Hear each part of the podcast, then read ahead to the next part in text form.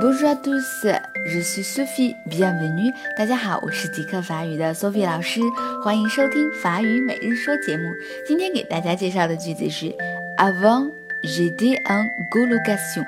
这句话呢，跟我们的居住有关系，意思是以前我是合租的。Avant, a v a n t。之前、以前的意思。J'étais, j'étais 是 je suis 的未完成过去时，表示我以前的状态。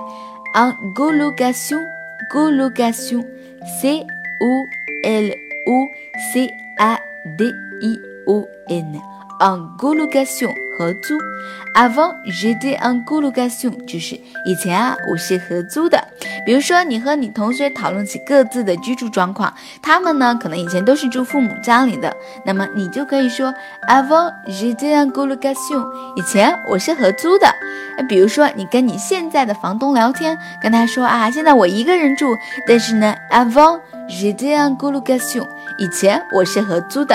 OK，意思大家都明白了吧？最后来跟我跟读一下，Avant j'étais en colocation。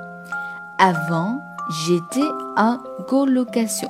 Avant, j'étais en colocation. OK，学会了吗？今天就到这儿了，明天再见喽。